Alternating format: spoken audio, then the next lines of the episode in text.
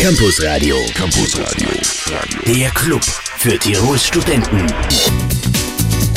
Schönen Abend beim Campusradio. Am Mikrofon heute Henrik Eder. Ich darf einspringen, weil mein Kollege Johannes krank ist. Und ich habe natürlich auch heute einen Gast bei uns im Studio.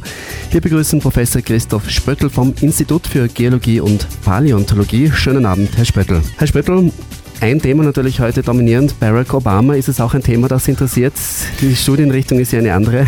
Naja, das Thema USA interessiert uns nicht alle. Interessiert Sie alle. Was halten Sie persönlich von Barack Obama? Äh, sehr spannender Mann. Spannender Mann, okay. Absolut. Dann schauen wir, was auf uns zukommt. Die Angelobung ist, die Angelobung ist ja in diesen Minuten im Laufen. Zusammenfassung wird es in den nächsten Tagen wahrscheinlich noch ausreichende geben. Werden Sie selber auch ein bisschen reinschauen? Ja, wenn es die Zeit erlaubt, auf jeden Fall. Auf alle Fälle heute bei uns ganz andere Themen. Fein, dass Sie da sind. Wünsche eine angenehme Stunde bei uns in den Welle Studios. Akenon right now auf Welle 1 um 12 Minuten nach 6. Ein interessantes Thema heute im Campus Radio, beziehungsweise ein interessanter Gast, Christoph Spöckl vom Institut für Geologie und Paläontologie. Herr Spöckl, ich werde jetzt ein paar neugierige Fragen stellen, aber gleich zu Beginn, was haben Sie eigentlich genau studiert? Also ich habe in Innsbruck mein Diplom in Erdwissenschaften, also in Geologie gemacht. Das war im Jahr 1987, wenn ich mich richtig erinnere. Ist das schon Und, so lange her, oder? Ja, ich denke gerade, das sind über 20 Jahre. Ja. Ist das ein Berufswunsch, den Sie schon von Kindern gehabt haben oder hat sich das irgendwann entwickelt? Also sagen wir mal Jugend. Also Jugend. ich habe das Glück gehabt, in der Jugend mit äh, Leuten zusammenzukommen, die mir äh, die, das, die Augen geöffnet haben für die Schätze im Boden. Ich war also in Bergwerk unterwegs, ich habe nach Versteinerung gesucht und dies ist das ideale Zugang zur Geologie. Ja. Dann haben Sie begonnen zu studieren. Haben Sie dann gleich schon gewusst, was Sie mit dem Studium machen, Studium machen wollen oder hat sich das dann irgendwann erst herauskristallisiert?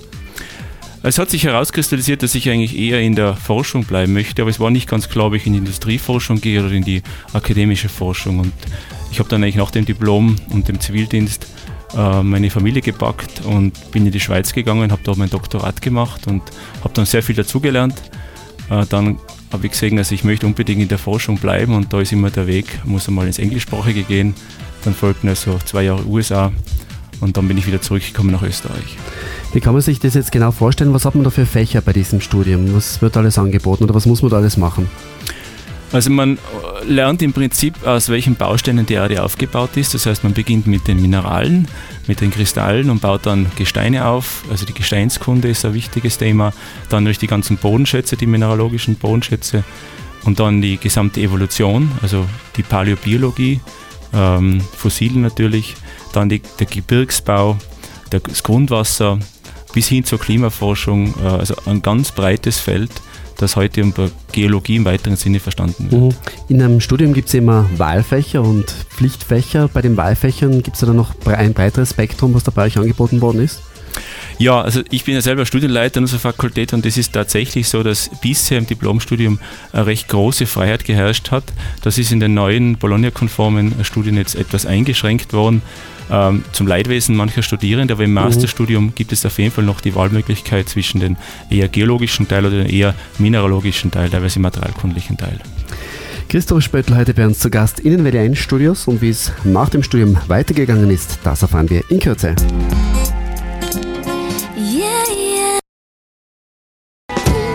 Stacy Oracle, Mortal auf Welle 1, 18 Minuten nach 6 zurück zu Christoph Spöttl, heute bei uns zu Gast im Welle 1 Studio. Herr Spöttl, wir waren beim Studium, irgendwann haben Sie es dann mit dem Doktorat sogar abgeschlossen. Wie ist es dann weitergegangen? Haben Sie dann gleich konkrete Berufswünsche gehabt? Hat sich das dann gleich alles realisieren lassen? Die äh, Sache ist ja die, wenn man äh, so in sich diesen Wunsch verspürt, sage ich mal, wie bei den Priestern, die wissen, sie möchten einmal äh, zölibatär leben und Anführungszeichen jetzt für die Wissenschaftler gesagt, die nicht. Unter großes Anführungszeichen. Genau. äh, dann ist eigentlich klar, dass man einmal auch ins Ausland gehen muss. Ich war so fürs, Dok fürs Doktorat schon draußen, aber wollte also schon mal auch über den Teich springen und das ist gut geglückt. Ich habe eine sehr verständnisvolle Frau, die da mitgezogen hat, das möchte ich auch bewusst betonen. Und wir konnten dann zwei Jahre in Amerika an zwei verschiedenen Universitäten einiges äh, Spannendes erleben, auch gute Kontakte geknüpft und äh, kann also das wirklich nur jedem empfehlen. Ist es aber jetzt wirklich ein Studium, wo, wo es leicht ist, dass man dann eben ins Ausland gehen kann, forschen und so weiter? Weil heutzutage sagt man, egal was man studiert, man kriegt, hat eh, es gibt keine Jobmöglichkeiten, es gibt keine Möglichkeiten zum Forschen. War, war es früher vielleicht leichter als heute? Na, also so, so dramatisch würde ich es jetzt nicht sehen. Nein, eben, ist es auch nicht so dramatisch. Weil ich denke mal, wenn man was wirklich will, dann erreicht man es ja irgendwann. Aber vielleicht war es früher wirklich leichter. Oder Nein, ich, ich, würde da Ihnen sogar widersprechen wollen, ja? weil ich kann mich noch gut erinnern, dass äh, zu den Zeiten, wo ich mich mit dem Gedanken getragen habe, ins Ausland zu gehen, dass eigentlich in Österreich in den Erdwissenschaften, und für die kann ich jetzt sprechen, ein ziemlich unüblicher Vorgang war. Man hat eher versucht, an den Unis Platz zu fassen und sich sozusagen, ich sag's mal übertrieben, anzudienen mhm. bei einem Professor. Und die Mentalität ist Gott sei Dank sehr stark gewichen. Also die, sehr viele äh, meiner Kollegen und Bekannte sind auch nachher ins Ausland gegangen, haben sich also da umgeschaut und wichtige Netzwerke geknüpft. Also wenn jetzt heute jemand Geologie und Paläontologie studieren will, dann hat er durchaus auch Möglichkeiten, eben ins Ausland gehen oder später auch irgendwo in einem Bereich, in diesem Bereich zu arbeiten. Absolut. Und ich würde auch sagen, die Jobaussichten in dem Studium sind äh, absolut gut. Also ich kann mich äh, nicht daran erinnern, dass Leute länger als ein halbes Jahr gesucht haben in letzter Zeit. Was für Möglichkeiten hat man da alles Berufs? Also Berufs hauptsächlich würde ich sagen, im, im, wenn man also in der Nähe bleiben will, im Ingenieurgeologiebereich. Also ja. kleine und mittlere Betriebe gibt es in Tirol, in Westösterreich einige. Natürlich gibt es auch größere wie die österreichischen Bundesbahnen, Stichwort Brenner Basistunnel zum mhm. Beispiel, ähm, Umweltsektor im weiteren Bereich. Man also quasi mal forscht, bevor ein Tunnel gebaut ist, ob das Gestein Natürlich, hat. das muss ja vorher abgeklärt werden, ja. ob das überhaupt technisch äh, sinnvoll ist und in welcher, äh, welche Route man hier wählen muss, welche Gefahren man hier antreffen könnte etc. Also durchaus einige interessante Möglichkeiten nach diesem Studium. Absolut. Christoph Spöttl, heute bei uns zu Gast im Welle-Studio im Campus Radio und das ist jetzt das Re You Gotta Be, 10 Minuten vor halb 7. Campus Radio am Dienstagabend, heute am 20. Jänner. Ein wichtiger Termin für die ganze Welt. Barack Obama wird in diesen Minuten angelobt. Wir haben aber ganz andere Themen bei uns. Zu Gast im Studio ist Professor Christoph Spöttl vom Institut für Geologie. Herr Spöttl, ein bisschen was haben wir bereits erfahren von Ihnen. Einiges werden wir noch erfahren. Aber ihr habt natürlich auch eine Homepage, wo man ein bisschen nachschauen und nachlesen kann. Wir sind stolz auf unsere Homepage, ja, die VT Sadri macht die. Wenn Sie unter der Fakultät für Geoatmosphärenwissenschaften schauen, da gibt es vier Institute. Eines davon ist das Geologische Institut. Was findet man da alles? Gibt es da Berichte über eure Forschungen? Gibt es Bilder von Ja, Forschung? ich glaube, da kann man sich ein paar Stunden äh, beschäftigen. Okay, dann also viel Spaß auf dieser Homepage und mehr vom Christoph Spöttl in Kürze bei uns auf L1. Jennifer Hudson, Spotlight auf L1. Es ist ganz genau 18.30 Uhr, halb sieben. Weiter geht's im Campus Radio mit Christoph Spöttl. Herr Spöttl, ein Schwerpunkt für Sie ist ja, oder ein Hauptgebiet für Sie ist ja die Höhlenforschung. Was macht man da genau in Höhlen? Was wird da geforscht? Na, die Frage ist sicherlich nicht ganz unberechtigt. Äh, ich hätte die vor zwölf Jahren auch nicht wirklich beantworten können, um ganz ehrlich zu sein. Ich bin da reingerutscht in diese Sache und äh, muss sagen, es ist äußerst spannend und auch äußerst gewinnbringend für die Wissenschaft. Ähm, Im Prinzip geht es äh, bei Höhlenforschung zum einen um Archäologie, das betrifft mich also nicht, wenn man daran denkt, dass die gesamte Information über uns Menschen Großteils aus Höhlenfunden stammt. Also mhm. der älteste Österreicher ist in einer Höhle gefunden, der älteste, die ältesten Spuren von Tiroler Bevölkerung stammt aus Höhlen. Also das sind wichtige Archive. Uns interessiert eigentlich mehr die, die Frage, was wird hier von den Umweltveränderungen, von den Klimaveränderungen in diesen unterirdischen Räumen gespeichert und das ist erstaunlich viel. Und mit diesen äh, Dingen beschäftigen wir uns hier an der Uni und äh, muss sagen, wir liegen sehr gut auf Kurs und das ist ein sehr spannendes und sehr wichtiges internationales Forschungsgebiet. Was war da ausschlaggebend, dass Sie sich für Höhlenforschung interessieren? Ja, wenn ich ganz ehrlich bin, ähm, führt das zurück in meine Postdoc-Zeit äh, in, äh, in der Nähe von Washington DC. Da war ich in einem großen Institut und konnte einen Vortrag lauschen eines äh, bekannten Geologen und der hat von einer Untersuchung berichtet in, äh, in der Nähe von Death Valley in Nevada, wo es um eine Art Höhle ging, aus der er ganz spannende äh, Funde gemacht hat. Also wirklich einen, ein, ein, wie ein Buch, das über 500.000 Jahre die Klimageschichte in diesem Raum der USA aufzeichnet. Und da sind mir eigentlich so ähm, die Augen aufgegangen. Ich sage, also da könnte man doch in Österreich auch was machen. Wir haben ja einiges an Höhlen zu bieten. Also gerade klimamäßig kann man da dann wirklich so ziemlich auf Jahre genau das rückverfolgen, was wann wie sich verändert hat. Oder kann also man das ziemlich einschränken? Ja, im Idealfall äh, durchaus auf Jahre, ich würde sogar sagen ja, ja Jahreszeiten. Allerdings hängt es davon ab, welches Zeitintervall man anschaut. Mhm. Also ich würde sagen, wenn man, man kann also in den letzten äh, paar hundert Jahre oder paar tausend Jahre zurückschauen, da kann man mit sehr hoher Auflösung arbeiten, wenn man das richtige Material findet. Wir können aber auch durchaus Jahrhunderttausende zurückschauen. Ja, ein Doktorand hat sogar bei mir Höhlen im Allgäu, die etwa zwei Millionen Jahre alt sind, untersucht, dass ja. wirklich Material vorhanden ist. Und auch dort kann er drin Jahresschichtung sehen, nur können wir nicht mehr sagen, genau auf das Jahr, wie alt die Probe ist. Das ist einfach derzeit nicht möglich. Jetzt muss ich Ihnen noch ganz eine banale Frage stellen, weil Sie in Amerika waren. Hat jetzt auch nicht direkt was mit Höhlen zu tun. Es gibt ja den berühmten Andreas Graben bei San Francisco wo man sagt, wo sich da zwei Platten aufeinander schieben und da gibt es ja diese Schauergeschichten und auch Filme, dass San Francisco irgendwann untergehen wird, weil es in diesem Graben verschwinden wird.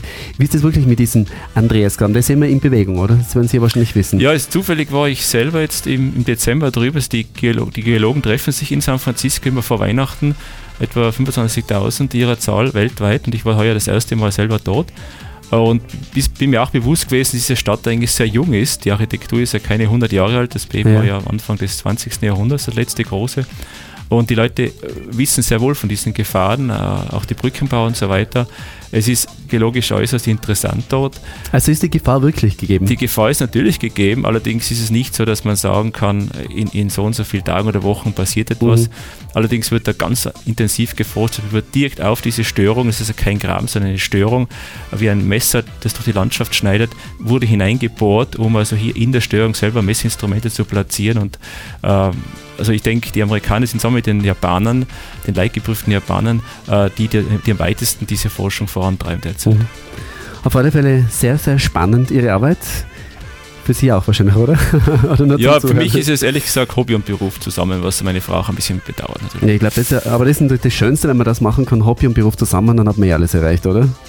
Ja, man muss nur die Zeit ein bisschen einteilen. Christoph Spöttl heute noch bis 19 Uhr bei uns in den Berlin Studios. Das ärgert sie am meisten.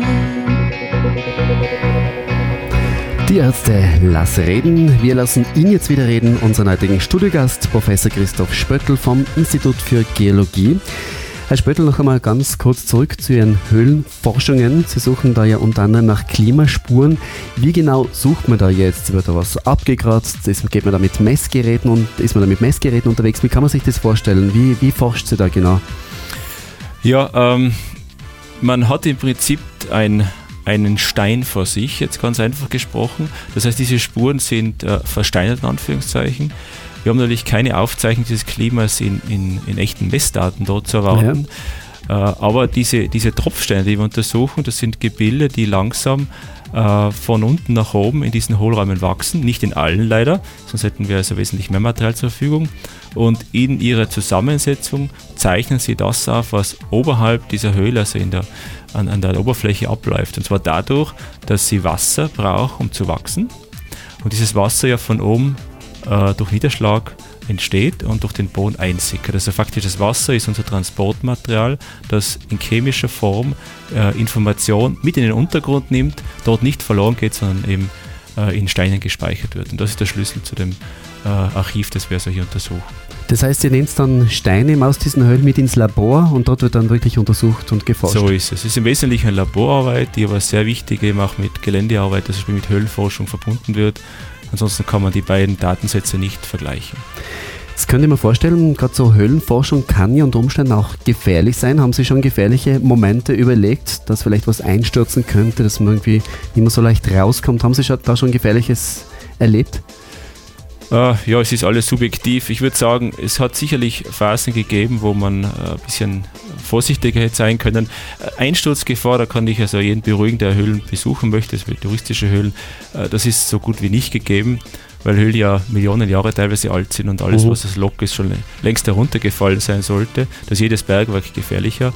Aber natürlich muss man teilweise auch durch Schächte durch oder Wasser und die größte Gefahr ist, wenn man ermüdet ist nach vielen Stunden und dann einen Fehler macht, ein Abseilgerät falsch einbaut oder einfach äh, seine Fähigkeiten überschätzt. Da muss man sich selber ein bisschen disziplinmäßig verhalten, auf die Kameraden schauen. Äh, Gott sei Dank ist unseren Leuten noch nichts passiert. Also wirklich Gefährliches haben Sie dann noch nicht miterlebt? Versuchen wir zu vermeiden, ja. Sie haben mit Ihrer Forschungsgruppe jetzt auch im Science Magazin was veröffentlicht. Was das genau ist, das erfahren wir in Kürze im Campus Radio auf Welle 1.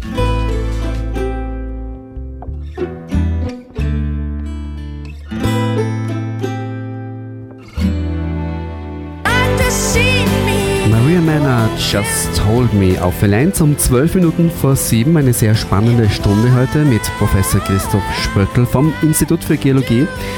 Herr Spöttl, wir haben es bereits angekündigt. Sie haben mit einer Forschungsgruppe im Science, ein bekanntes Wissenschaftsmagazin, also eine Fachzeitschrift, was veröffentlicht. Was genau war das?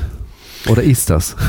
Ja, also es geht da um eine äh, Geschichte, die sehr weit zurückliegt. Äh, nicht auf menschlichen Maßstäben, sondern auf, auf geogenen Maßstäben.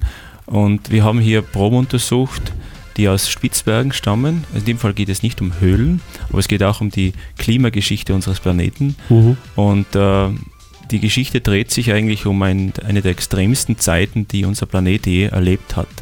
Und diese Zeit wird äh, gerne mit dem Begriff Schneeball Erde oder Snowball Earth umschrieben. Ist ein Konzept, das etwa jetzt äh, ja, 10 Jahre, 15 Jahre äh, existiert und sehr sehr intensiv und auch kontroversiell behandelt wird. Es geht also darum, dass die Erde möglicherweise, oder wahrscheinlich sollte ich formulieren, äh, einmal oder mehrfach sogar in der Erdgeschichte fast komplett äh, vereist war. Ja. Also eine super Eiszeit, wie wir es in der Dimension nicht kennen. Darf daran erinnern, dass vielleicht vor 150 Jahren noch äh, die meisten Fachleute nicht geglaubt haben, dass die Alpengletscher mal bis nach äh, Rosenheim vorgestoßen sind oder dass der Gardasee nicht existiert hat, weil darauf äh, das Eis des, des Edge-Gletschers gelegen hat. Das ist heute allgemein Wissen.